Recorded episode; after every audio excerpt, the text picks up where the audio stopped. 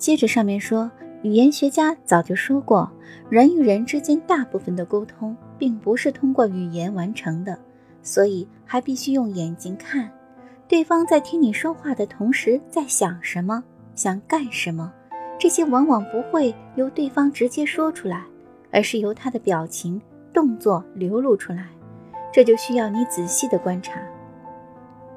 举例来说。为寻求某人的帮助，你去其家中拜访，在与他谈话的过程中，你发现他一边跟你说话，一边眼往别处看，同时有人在小声讲话。这时，聪明的你应该意识到，你的来访打断了他某件待办的事情，他心里惦记着这件事情，虽然在接待你，却是心不在焉。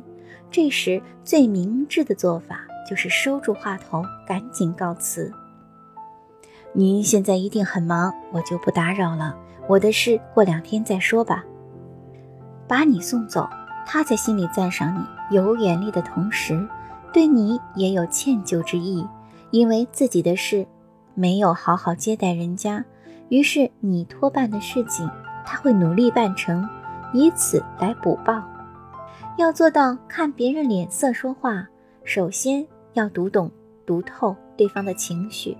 下面列举几种常见情绪的外在表现，供参考。第一，生气，脸部发红，双唇紧闭，手臂或双腿交叉，语速加快，姿势僵硬，握紧拳头，这是生气的一种啊情绪的表现哈。第二是怀疑，双唇紧闭，双眉皱起，斜眼看人，翘起一边嘴角。摇头，眼珠转动，哎，如果我们发现有人有这样的一个状态的话，那么他在怀疑你在说的东西哦。第三，敌意，双臂或双腿交叉，避开对方眼神，呼吸加快，闭口不语，这个时候是有一定的敌意的。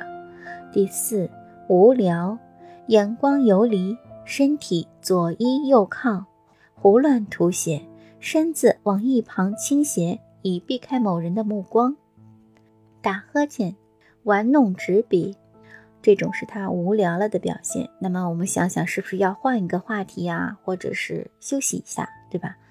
第五，紧张，眼神乱瞟，姿势僵硬，不停地玩弄或调整纸笔、眼镜等，汗流不止，笑得很突兀。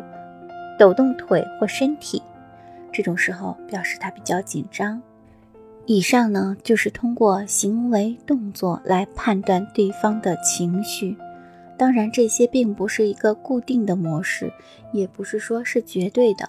但是这些现象可以给我们提供判断的线索。在接下来的几集中，我们会来介绍笑态和性格的关系，就是我们笑起来。和我们的性格有什么关系呢？敬请期待。